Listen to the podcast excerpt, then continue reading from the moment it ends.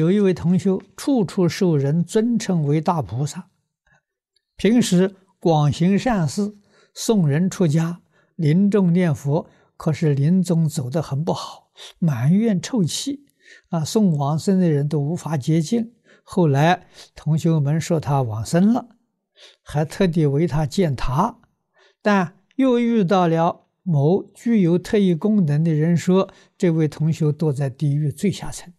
手脚都带着刑具，还持不服气，自认为是大菩萨，为什么还会下地狱？人家想劝呢，都没法子劝，只能让他继续受苦。请问这是什么原因？这个原因是自作自受，别人帮不上忙啊。如果自己承认。别人称你是大菩萨，自己也认为自己是大菩萨。如果自己不是菩萨，这叫大妄语。啊，你看看佛家的戒经，啊，大妄语的罪是在阿鼻地狱。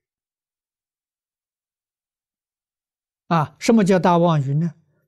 为正。啊，你没有正德。以为正德，你欺骗众生啊！你说你正果，你说你菩萨啊，崇拜菩萨人多了，你是用这个伪装啊来欺骗信徒啊，来作为你号召的一个方式啊！但是你用佛门的呢，这个罪过就重了。你破坏了佛教形象啊！这个罪跟破和合僧是相等的啊，所以他罪过在阿鼻地狱啊！如果真的是菩萨，真的是佛再来了，他绝对不会承认。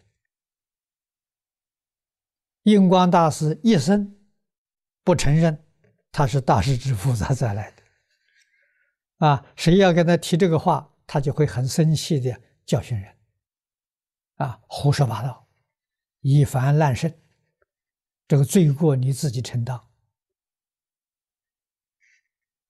啊，所以真正佛菩萨示现在世间，身份一破露啊，就走了，那是真。的。哎，人家一称得大菩萨，他自己承认我是大菩萨，马上站着就往生了，那是真的。啊，他说了不走啊，那就是假的。啊，没有这个例子，身份铺路不走的，没这个例子。啊，身份一铺路，决定要走。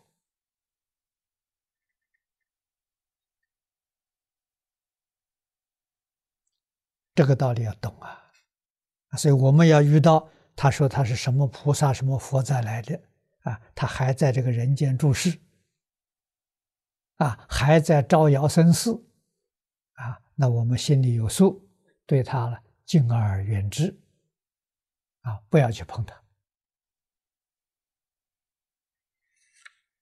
啊。至于因果，是个人因果，个人承担。